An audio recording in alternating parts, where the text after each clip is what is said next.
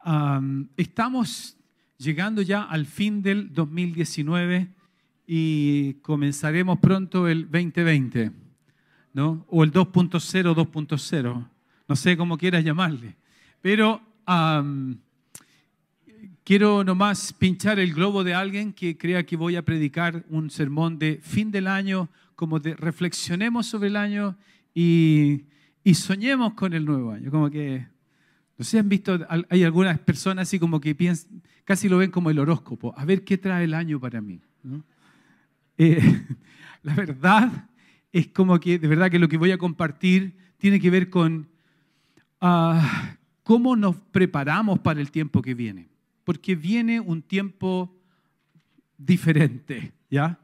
Es decir, sé y todos los que estamos viviendo en, este, en estos últimos meses, en esta tierra, en, este Chile, sabemos que hay cosas que están pasando y no estamos exentos de tener que enfrentarlas. Al contrario, tenemos una tremenda parte en lo que está pasando y de eso quiero compartir esta mañana, esta tarde, mañana tarde, las dos. ¿ya? Ah, así es que Dicho eso, quiero un poco decirte esto. Vivimos tiempos de cambio, vivimos tiempos en que como iglesia, como hijos de Dios, todos nosotros necesitamos estar atentos, leer y saber a qué Dios nos está llamando en la estación que viene. Amén. ¿Sí? Es un año nuevo, pero entendemos que por todo lo que uno mira en el contexto alrededor, puede ser un año de muchos desafíos, en muchas cosas que pueden pasar. Y queremos, en realidad, como hijos de Dios, saber bien dónde Dios nos quiere llevar. Amén. Yo he estado preocupado en este último tiempo porque de alguna forma he visto, no solamente con personas de nuestra iglesia, sino también de algunas otras iglesias, que, que la situación que ha emergido ha provocado tensión. He visto algunos amigos de tiempo de repente caer en una situación de falta de tolerancia unos con otros y como escribiendo cosas en redes sociales, de alguna forma desprestigiando o atacando personas. No sé si has visto eso. Y algunos me han comentado, ¿sabes que yo he tenido que borrar algunos amigos de años que tenía en mi, en mi Facebook o en mi no sé qué, no sé qué? Y qué lástima, porque se supone que somos hermanos. ¿Aló? Se supone que somos familia. Y yo siento que es- necesitamos mirar y revisar si al ser iglesia, al ser familia, estamos actuando con la madurez que demanda el amarnos unos a otros por sobre todas las cosas. Cuando algo ocurre que provoca división en el cuerpo de Cristo, esto no es de Dios. ¿Aló? Y yo no sé de ti, pero yo no puedo criticar a alguien e interceder por esa persona al mismo tiempo. Es más, cuando yo hago eso, si yo acuso a alguien, yo entro en acuerdo con el acusador de los hermanos, que va a Dios, el, el diablo.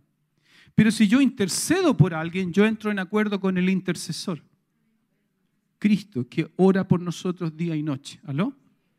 Entonces yo no estoy llamado a censurar, a criticar, a desprestigiar personas, porque no es lo que Dios pide de mí. Y el nivel mínimo y básico de impartir palabras proféticas son para animar, para consolar, para edificar. Amén.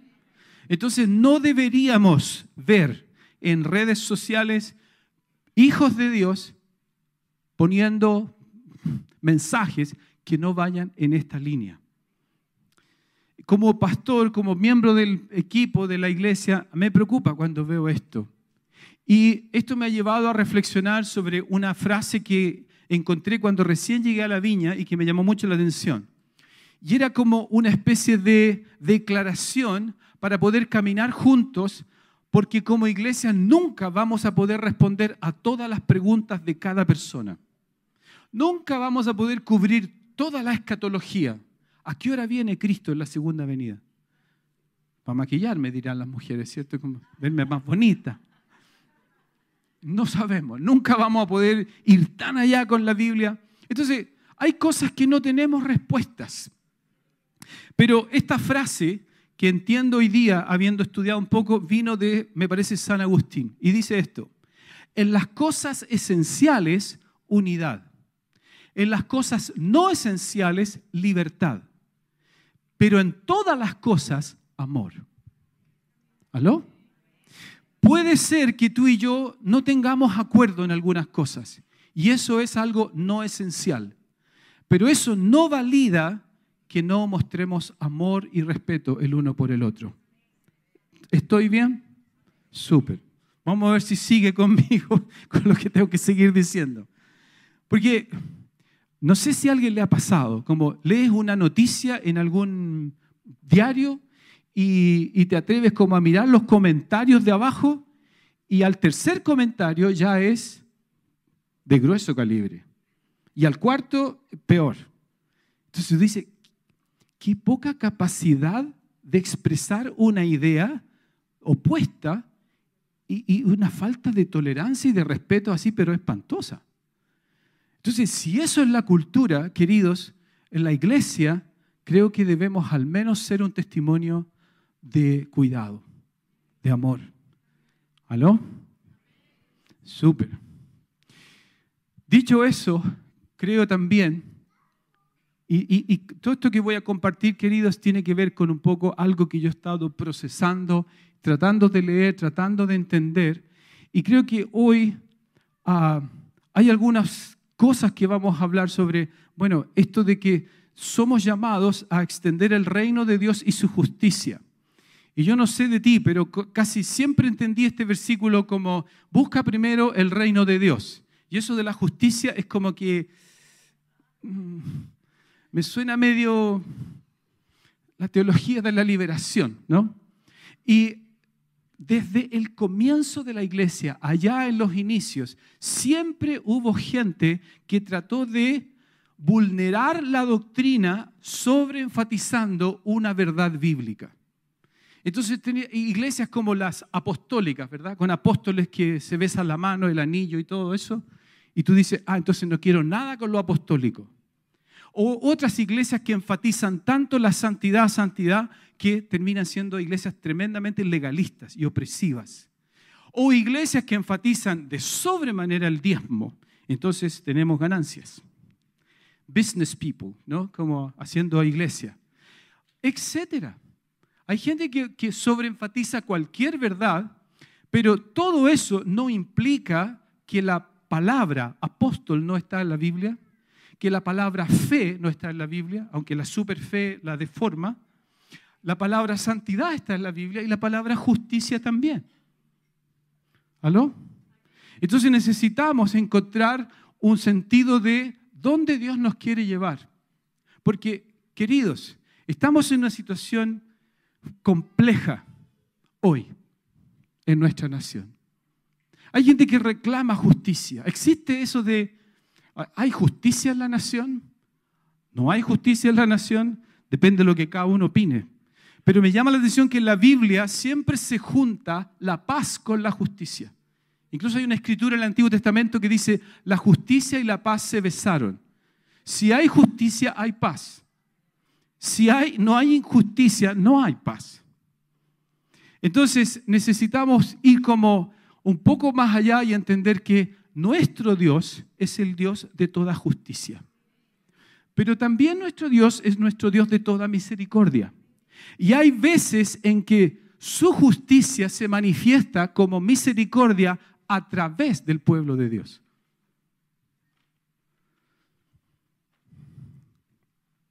Ok, vamos a ir más allá.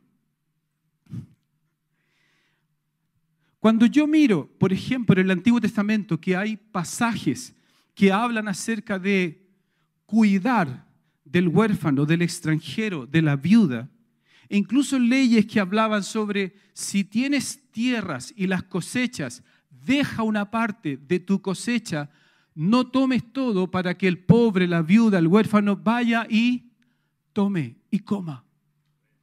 Es decir, muestra misericordia para que Dios actúe en justicia. ¿Aló?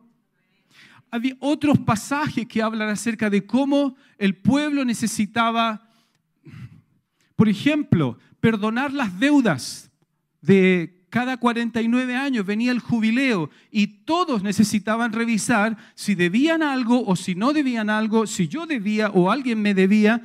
Y finalmente lo que el Señor a través de esa ley lo que promovía era justicia. Era un sentido de equidad en la nación, para que no hubiera gente en pobreza y gente en extrema riqueza. Si el mundo hoy siguiera esa ley, ¿cómo estaríamos? un gran reclamo hoy día en nuestra nación es el tema de la inequidad salarial. ¿Es cierto? ¿No es cierto? No vamos a entrar allá. Pero, eh, pregunta. Un amigo un día me dijo esto, un hombre de negocios que tenía plata puesta en la bolsa en Nueva York, en Wall Street. Y me dijo esto, fíjate que cada, más o menos, cada 80 años, la economía mundial entra en crisis. Y se cae la bolsa, se cae Nueva York, se cae esto y se queda la escoba. ¿Sabes por qué? Bueno, porque hay una especie de uso y abuso de deuda de la economía y finalmente esto afecta no solo a los que han, buscado retener más, sino a aquellos que están en deudas.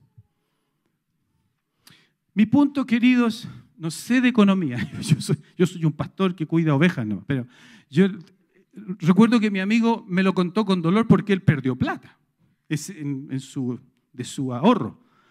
Pero me estaba mostrando, y es cierto, en el 1920 por ahí hubo una tremenda crisis a nivel global. Después, no hace mucho, en 2008, ah, no recuerdo cuál fue, la gente de negocios sabe, ¿cierto? Pero si lo miras cada cierto tiempo, etcétera. Para mí esto habla solamente de que hay ciertos principios que Dios establece y que si la gente no los toma, vamos a sufrir consecuencias. ¿Aló? ¿Está conmigo? Súper. Ahora, hace poco, hace no mucho, varios años atrás, vimos un reportaje en que todos nosotros como sociedad chilena vimos el dolor y el abuso de lo que ocurría al interior del Sename. Yo creo que nadie quedó impávido con eso. A todos nos dolió. Y todo grupo político de cualquier lado reconoció que toda nuestra fuente de delincuencia en el país venía de este gran orfanato llamado Sename. ¿Qué ha hecho la iglesia? Organizó gente cristiana que no pensó qué es lo que tiene que hacer el gobierno, creó esto de las familias de acogida como un puente para llevar niños desde familia de acogida a familia en adopción. Y entiendo que eso, desde que comenzó hasta ahora, lo que ha producido es que el nivel de niños que llegan a la situación de nacer en una institución ya no llegan allá, sino que al menos son tomados por familias cristianas que los acogen temporalmente. Eso es entender que la iglesia tiene un rol que hacer, que si la iglesia no lo hace, la iglesia lo pierde. Pero está ahí. Y mi, y mi deseo y mi corazón y lo que yo oro es que es que ojalá de aquí a una vuelta, a la siguiente generación, el país pueda ver el efecto de eso. Niños que en vez de estar, mira, aquí hay una familia que tiene, adoptó a uno. No te puedo contar las cosas y las cosas difíciles que esa familia ha tenido que enfrentar para atender y acoger en su familia a alguien tan pequeñito, tan dañado. Ahora, queridos, esta iglesia que tiene a todos nosotros, hay solamente tres familias que se han acogido y son parte de este plan. Entonces, cuando Waldo Yáñez hace unas semanas atrás nos decía que la iglesia más bien podía parecer como los músicos del, del Titanic. ¿Alguien vio la película del Titanic? Era, era súper chistoso ver los músicos, ¿cierto? Y, y se sentaban así, súper capos, y tocaban súper bien, mientras el agua empezaba como a subir. Y cuando ya mojar las patitas, vamos a otro lado, vamos. Dignos hasta que, hasta que el, cuestión gigante se derrumbó. Y yo cuando Waldo lo dijo el otro día nuestra iglesia, dijo, la iglesia parece eso, dije, ouch, ouch. Porque la verdad, la iglesia tiene que entender que es sal y luz de la tierra. Y si no cumple su función, Jesús, no yo, dice, y es desechada por los hombres y no sirve más para nada. Cuando Jesús escribió esta palabra de que somos sal de la tierra, no estaba hablando tanto de como que le gusta la ensalada chilena con sal, porque con el cilantro más la sal le da un buen sabor. Se está hablando de que en esa época, sin refrigeración y donde las carnes se tenían que trasladar por barco, por distancias, tenían que salarla para que la carne no se descompusiera. Así que la función de la sal es detener la corrupción. Si la iglesia es sacada hoy de este país, el país se corrompe más todavía. La iglesia está puesta para cumplir un rol que solamente, y no hay plan B, la iglesia tiene que cumplir.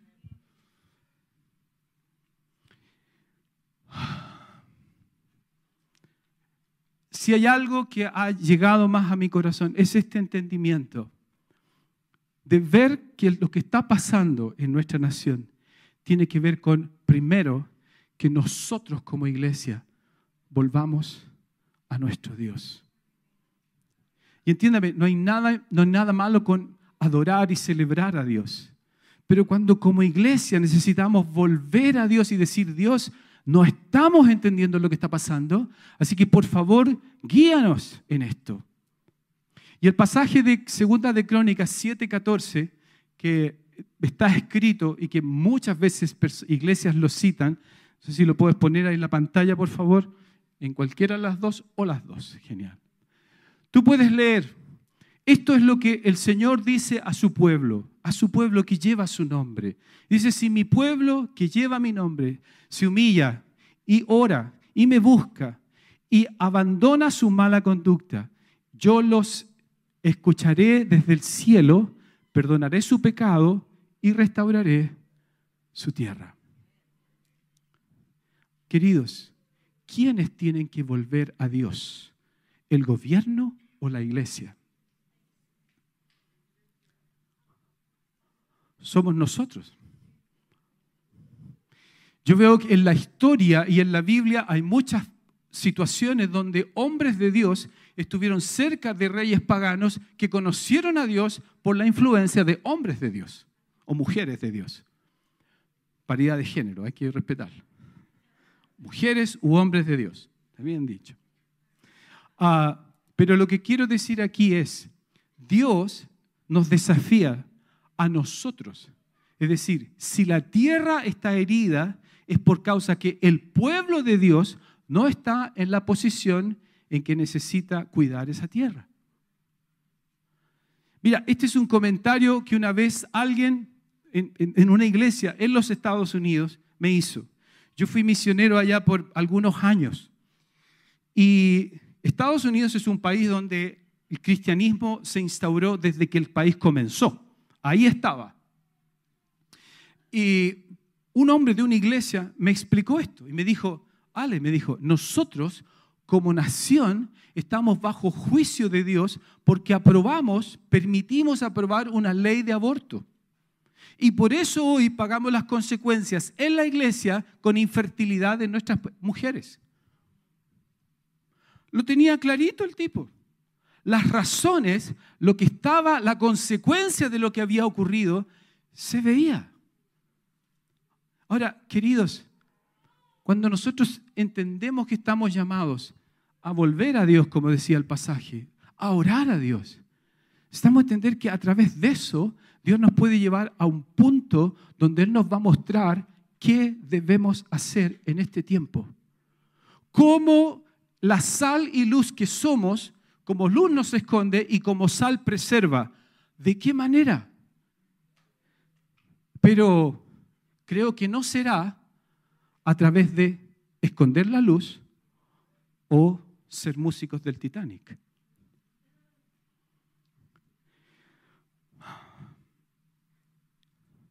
Yo siento en esto que hay un llamado de Dios, primero a la oración. Y Tichauer, que a veces copia mis frases escondidas y se ríe de mí, me dice, me dice, repetí lo que dijiste, pero no dije que era tuyo. Y yo no le digo nada porque tampoco son cosas mías. Son... Pero ahora yo voy a hacer una cita que él me contó, que lo escuchó también de alguien. Pero este predicador dijo esto, muéstrame el tamaño de la cantidad de personas que llegan a tu iglesia el domingo en la mañana y te mostraré la fama de tu pastor de tu iglesia. Pero muéstrame el tamaño de la reunión de oración de tu iglesia y te mostraré la fama de Jesús en tu iglesia. ¡Auch! Yo, yo por lo menos sentí así, ¡auch! Queridos, delante del trono, delante del trono hay seres celestiales que llevan día y noche arpas y copas. Y dice que las copas están llenas de incienso, que son las oraciones de quienes.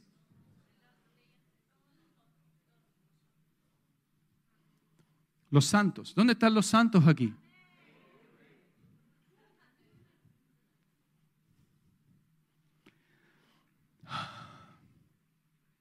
Yo creo que la iglesia en los últimos 30 años o tal vez más, después de haber vivido esclava de los himnos viejos, por lo menos yo alcancé esa época donde, ouch, uno cantaba unos himnos más añejos que Dios me libre.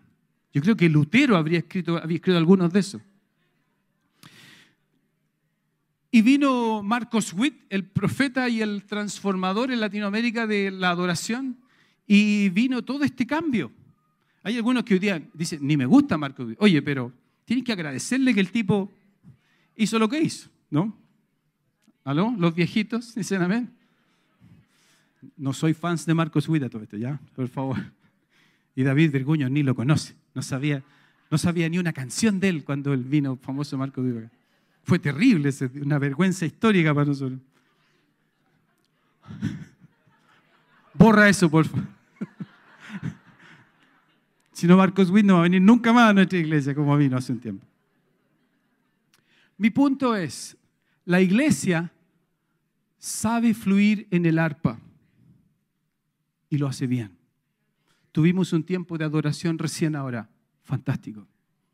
Pero mi pregunta es, ¿la iglesia sabe fluir en la copa? ¿Sabe fluir en la intercesión, que es lo que llega delante del trono? ¿Sabe cómo orar por los tiempos que corren? Nosotros como iglesia, queridos, yo pregunté esto el otro día en una iglesia que me tocó predicar. Por si acaso si no me ven aquí, a veces es porque estoy predicando en otra iglesia, ¿ya? No estoy en, nada.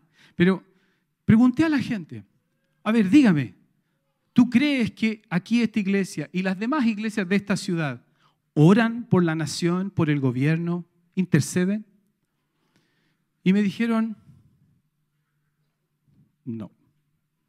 Yo creo que hoy hay muchos que están medio asustados, ¿verdad? Y están diciendo, ya, hay que orar por Chile, Chile para Cristo, etcétera, y hay que volver a esto.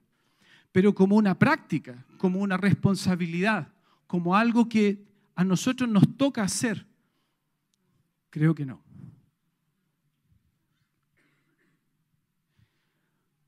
En medio del imperio egipcio.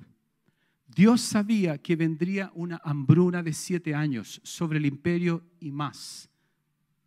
¿Quién tuvo la palabra para el faraón para prevenir esa hambruna de siete años sobre el imperio y sobre los demás. Un hombre de Dios. Un hombre que entendió que todos sus años de aflicción tenían un propósito redentor en algo mayor. Que finalmente en los misterios de Dios, en esto de cómo Dios lo hace, redundó en que todo lo que fue hecho a él para mal resultó para bien de él, de su familia, de un imperio y de muchos pueblos. Doce años tenía Daniel cuando llegó a Babilonia. Y su libro, realmente el libro de Daniel es un libro que va desde esa edad hasta que Daniel es ya viejito. Y los capítulos obviamente se saltan muchos años entre medio. Pero Daniel era un hombre que estaba exactamente debajo del emperador de turno. Belsasar, Nabucodonosor y otros, los medos, los persas, los babilonios. Ahí estaba Daniel. ¿Y qué hacía Daniel? ¿Por qué Daniel es conocido? ¿Aló? Por, su vida de oración. Por su vida de oración. ¿Qué hacía Daniel? Dice, incluso lo usaron como una trampa en contra de él. Oraba en la mañana, en la tarde y en la noche.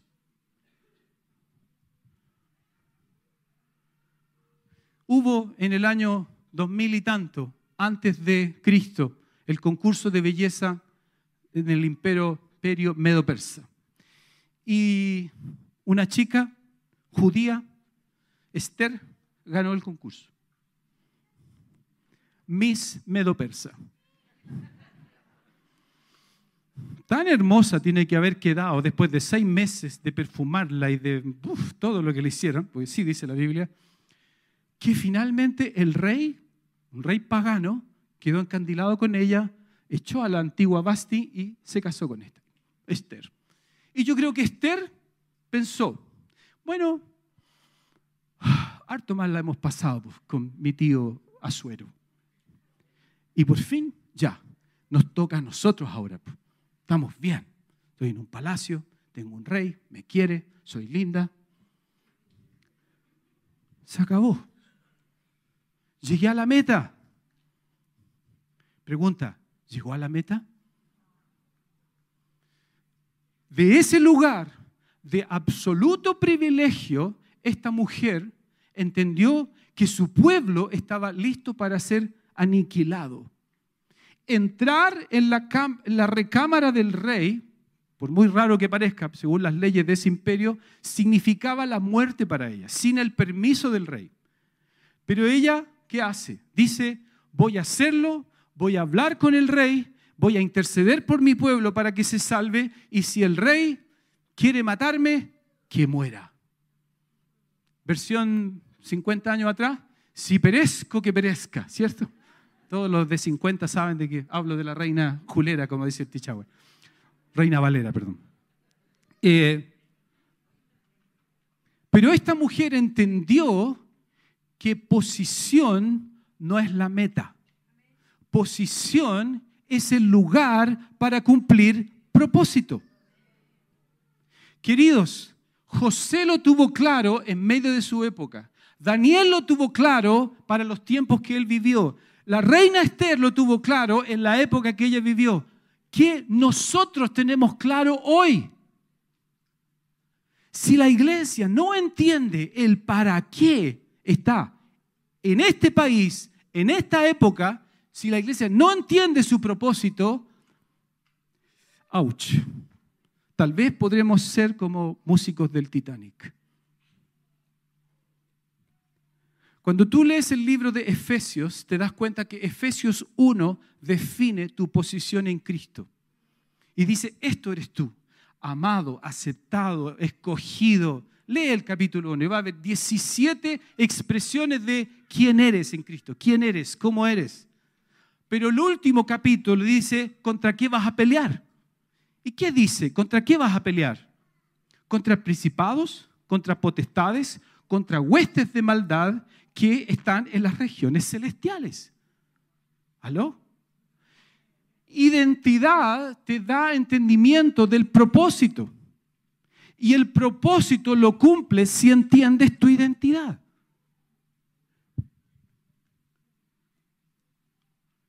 ¿Aló?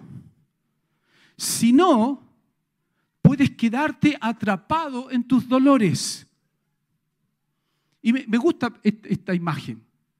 Si cualquiera iba a entrevistar, ¿verdad? De la radio Bio Bio, CNN, lo que fuera, a José, ahí en la cárcel, preguntándole, oye José, cuéntame un poco tu vida. José diría, mira, yo creo que yo soy el último palo del gallinero. Yo creo que yo soy la persona así, pero más, con más mala suerte que puede existir. O sea, por ser buena onda con mi papá, mis hermanos me agarraron mala y por eso eh, se enojaron conmigo, me metieron a un hoyo, me sacaron del hoyo, me, rompieron la ropa, me vendieron a unos tipos extranjeros, fui a dar a la casa de un tipo y su señora quería onda conmigo y yo por, por mejor, por portarme bien con Dios, la mujer me acusó y ahora estoy en la cárcel.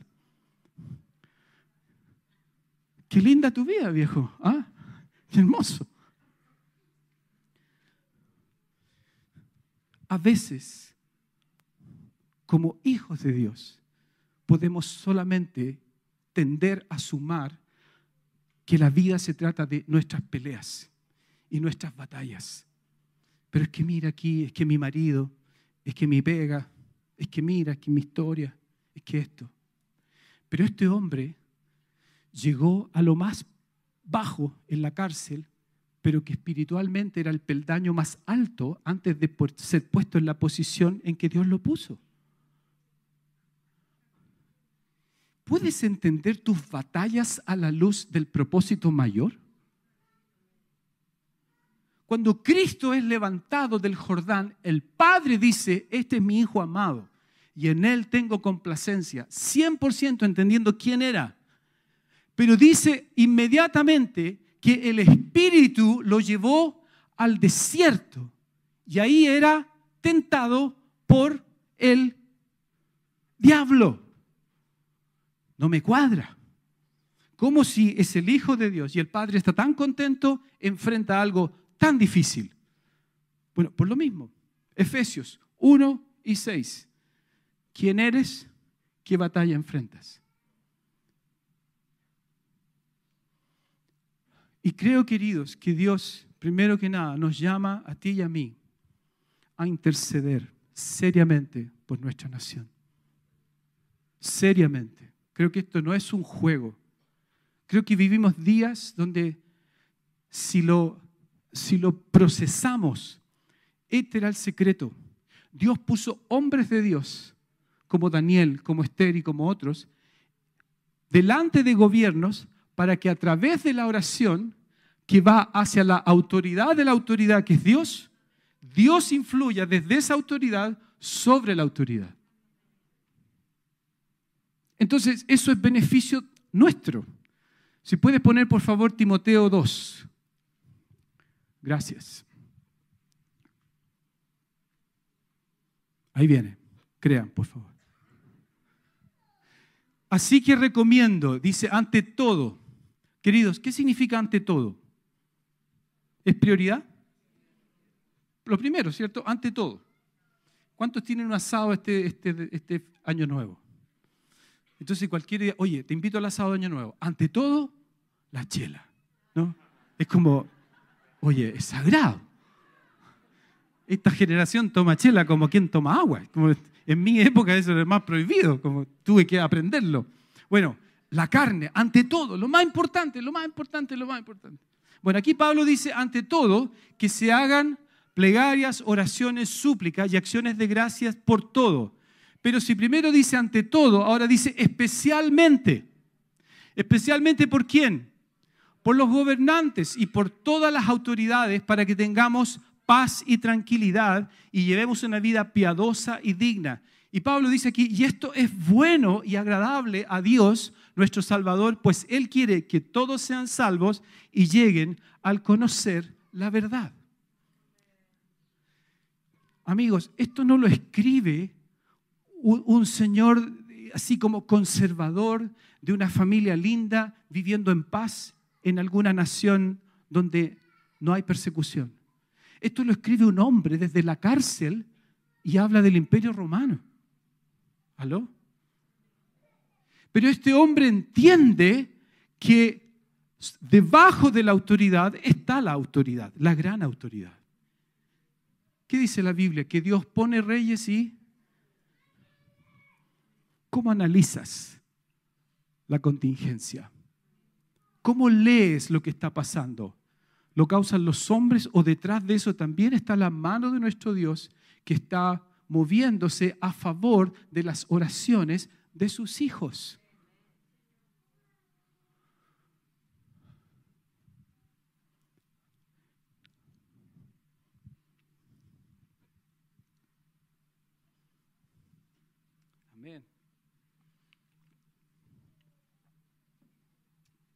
Yo creo, sinceramente, queridos, que todo esto que está ocurriendo más bien interpela a la iglesia no por lo que hace, sino por lo que no está haciendo.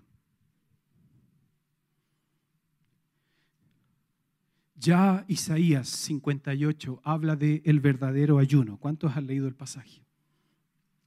Y el pasaje dice, ustedes quieren buscarme, ustedes quieren estar cerca de mí, ustedes quieren que yo venga con ustedes, ustedes quieren tener comunión conmigo, pero dice ahí la palabra, no es más bien el ayuno que yo he escogido que des pan al hambriento, sueltes ligaduras de impiedad.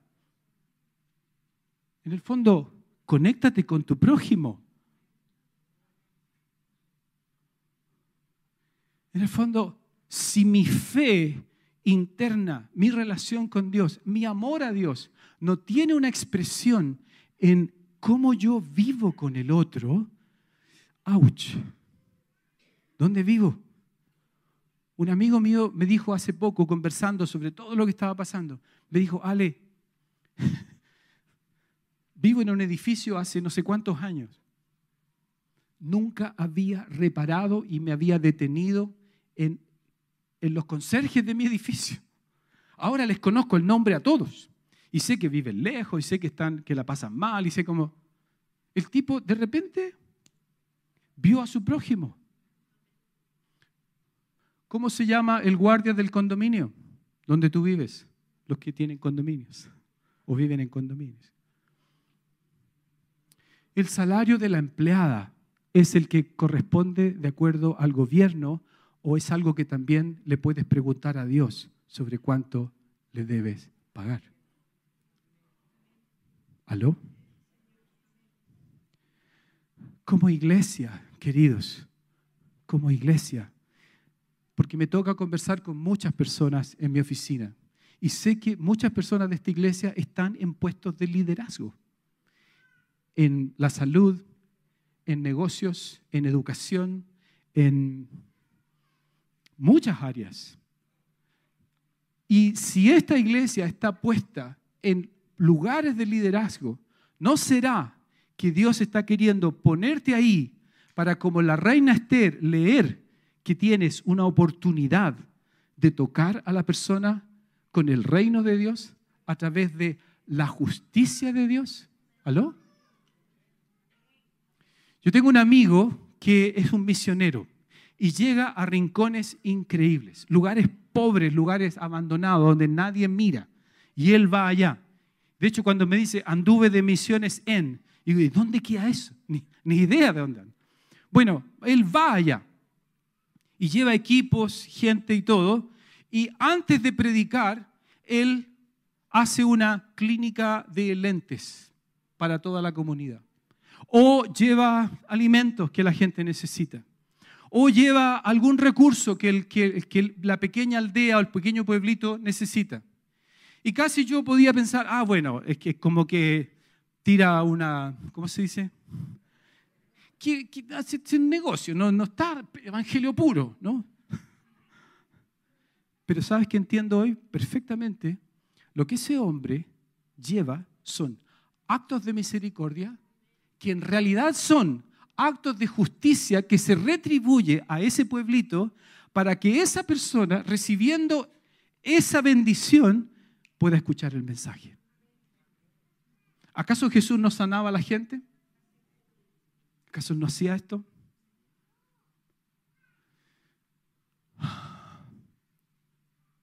Por eso, si tú y yo somos los justos de hoy, cargamos con la justicia de Dios, que es la suma de todas las virtudes. Eso es justicia. Me impresiona la palabra. No es otra cosa. Para que cuando yo, usado por Dios, voy donde mi prójimo y hago un acto de misericordia, la justicia de Dios se posa en esa situación. Jesús lo dijo en, en Mateo 4, donde dice, mira, había muchas viudas en Israel, pero el profeta fue llevado a la viuda de Sarepta de Sidón. Y allá él hizo el milagro y la ayudó. Y había muchos leprosos en Israel, pero Eliseo fue llevado a Naamán, el sirio, el rey pagano. Porque Jesús está diciendo que cualquier acto de misericordia tiene un propósito que Él levanta. ¿Aló? Todo lo que tú puedas hacer por tu prójimo en la calle, ¿sabes quién lo ve? Ahí está, con su cámara. Mejor que la que tiene el Richie. El Señor hace el video y lo mira y dice, qué hermoso mi hijo, qué hermosa mi hija, lo que está haciendo. Un día yo iba tarde a mi casa, muy tarde, invierno. Era tarde, tenía que llegar, tenía frío. Cuando pasé por una esquina, había un hombre durmiendo en el suelo, descubierto. Y yo, muy canuto, seguí mi camino y dije, Señor, mándale a alguien para que le ayude, para que le proteja. En serio, eso hice. Y cuando estaba avanzando ya un buen rato, el Señor me dijo esto, tú eres la respuesta a tu oración. Así que me apuré más, llegué a mi casa a buscar una frazada. Le dije, bueno, voy a llevar la frazada, lo siento, y se la llevé, la traje de vuelta. Pero para mí, tristeza y mala historia, el hombre ya no estaba. Tal vez se lo habían llevado preso, no sé qué pasó. Nosotros somos la respuesta. Nosotros somos aquellos hijos de Dios que necesitan ser manifestados allá afuera. Eso clama la creación. ¿De cuándo estos hijos de Dios serán vistos? Podemos poner Mateo 25, por favor. Dice en este pasaje que al final del tiempo, al final, al final, el Señor tomará a toda la gente, todos, todos, todos, todos, todos, y separará a unos a un lado y a otros al otro. No voy a decir ni izquierda ni derecha para que no leas nada político en esto. Aunque uno igual van a empezar a mirar, ¿qué pasó ahí? No, póngalo nomás. Dice, cuando el Hijo del Hombre venga en su gloria y con todos sus ángeles ah, se sentará en su trono glorioso, todas las naciones se reunirán delante de él y él separará los unos a los otros como separa el pastor las ovejas de las cabras Pondrá las ovejas a la derecha y las cabras a la izquierda. Entonces dirá el rey a los que están a su derecha, vengan ustedes a quienes mi Padre ha bendecido, reciban su herencia, el reino regalado, preparado, perdón, para ustedes desde la creación del mundo.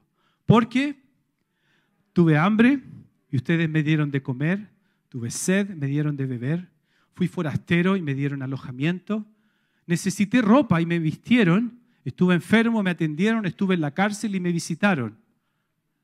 Y les contestarán quiénes. Ajá, interesante el término, ¿no? ¿Quiénes son los justos hoy?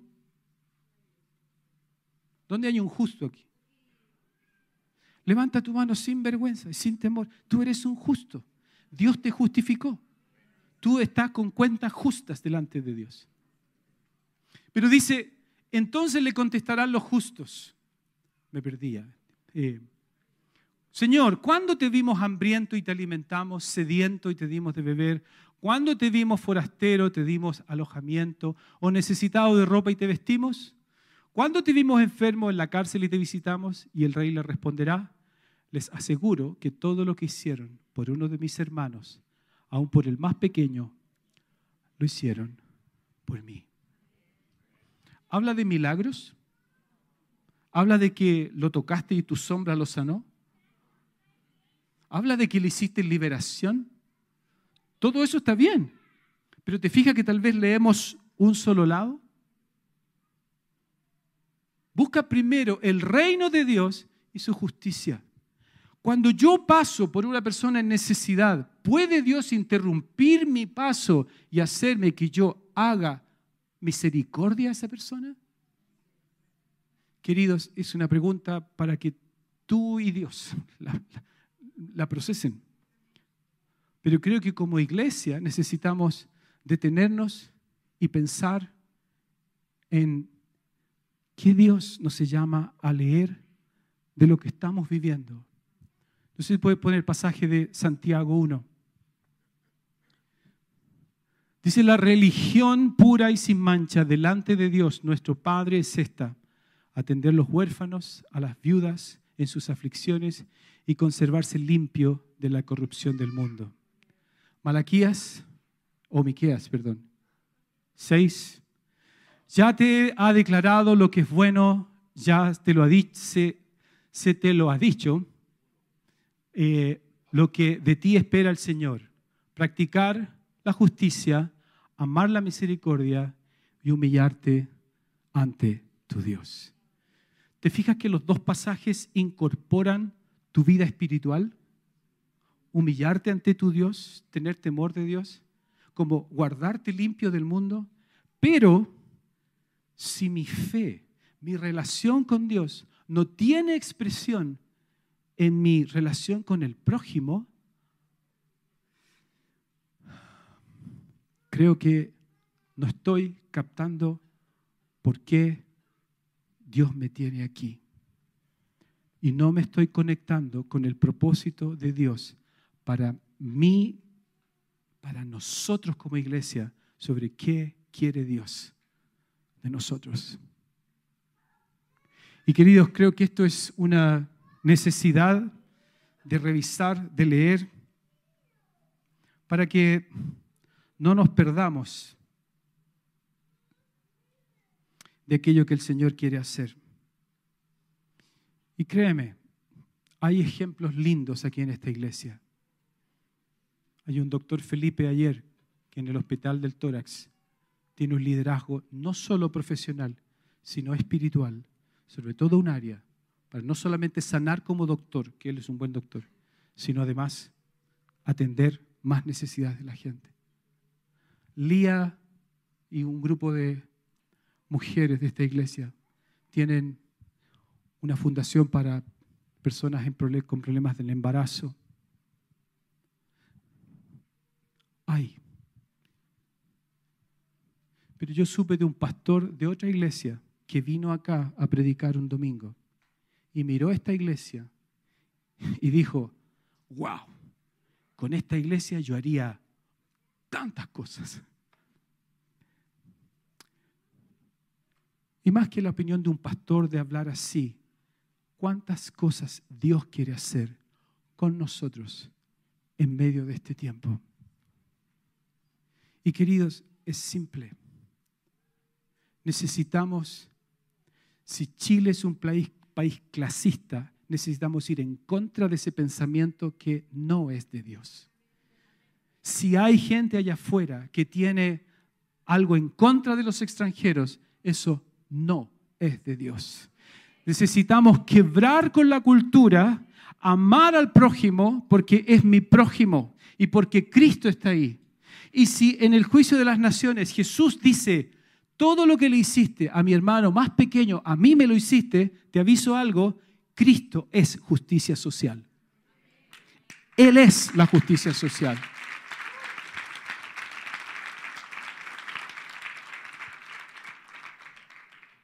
Y por eso, queridos, termino con esto. creo que lo que Dios está queriendo hacernos caminar un poco más es, primero, entender que tenemos una responsabilidad de orar. Es fácil orar solo por mí, por mi dolor, y venir el domingo y recibir algo para mí y me voy para la casa. Pero Dios quiere que maduremos un poco más allá y oremos por la nación, por la autoridad. ¿Tiene la iglesia autoridades? ¿Oras por esas autoridades? Te aviso, es un mandato de Dios interceder. Pero además de eso, conectarnos en el dónde estamos. ¿Por qué estoy aquí? ¿Por qué Dios me puso aquí? Hace años atrás, siglo XIV por ahí, ¿no? Más o menos. Yo era muy joven. Nuestro país estaba profundamente dividido, espantosamente dividido. Era, eran tiempos duros. El país tenía una herida grande, pero vino un predicador de afuera que el gobierno le permitió predicar en muchas ciudades de Chile. Y este predicador repitió la misma frase en todos lados, diciendo así, el amor es más fuerte. Porque la herida de nuestra nación se llama dolor, resentimiento, falta de perdón. Pero este hombre decía una y otra vez, el amor es más fuerte. Yo no puedo vencer el enojo con enojo.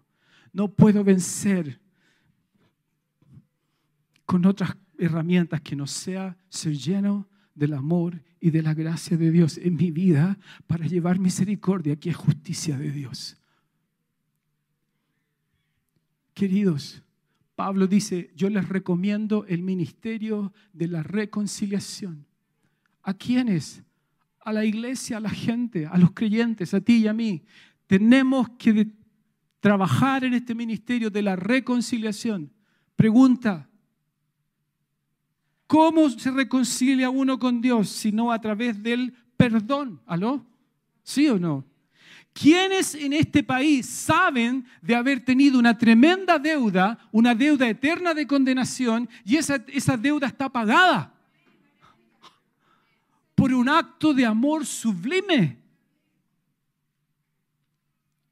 Cuando voy a mi oficina, a mi gente, a la escuela, donde tú vas, tú eres el que tiene el mensaje poderoso de la reconciliación. Nadie más. Los pobres no son un tema de un partido político o del gobierno. Como chileno tú puedes decir, el gobierno tiene que hacer algo. Pero como hijo de Dios, la palabra nos exhorta y nos dice, mira dónde estás. Mira dónde estás.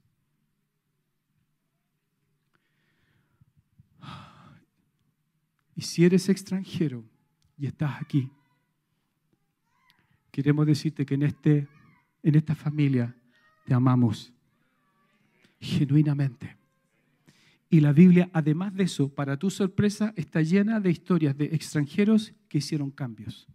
Así que yo estoy listo para ver extranjeros haciendo cosas increíbles entre nosotros. Son una bendición en nuestro país. Amén. Amén. Pónganse de pie, por favor. Cierra tus ojos.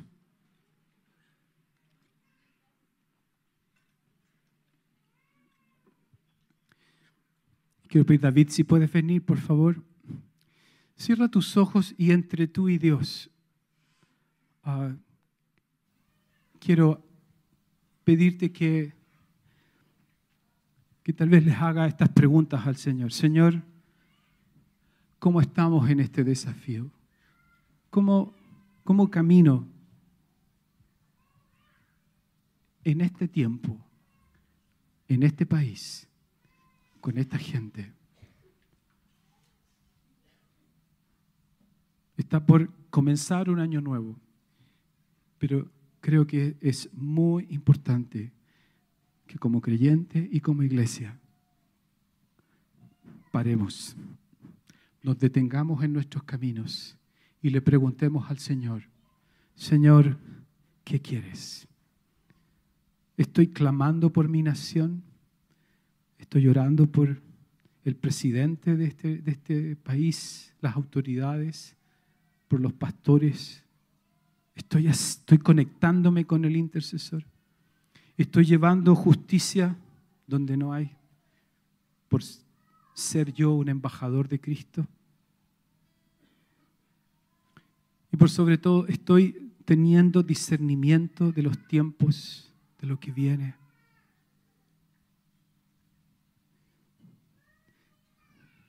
Así que extiende tus manos delante de ti. Vamos a hacer una breve oración.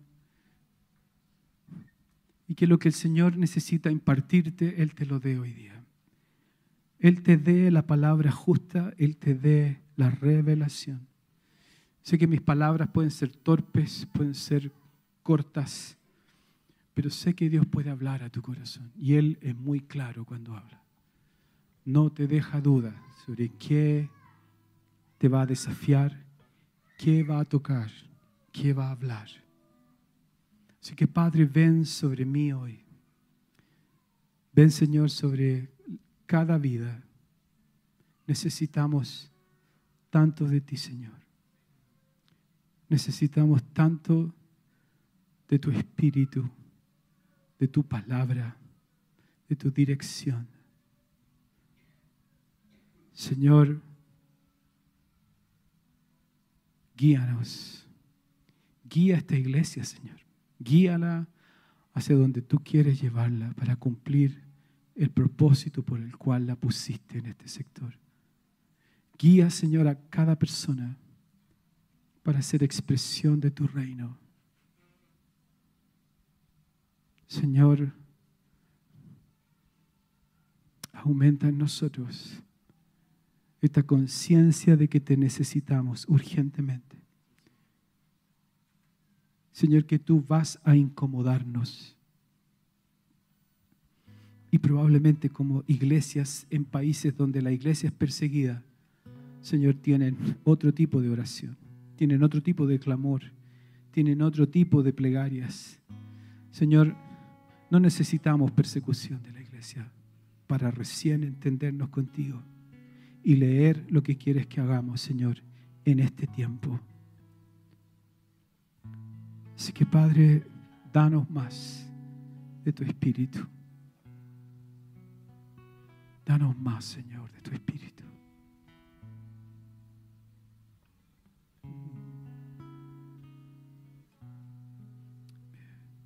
Entra en su presencia. David nos va a guiar en adoración. Pero entremos y pidamos a Dios palabra, sabiduría.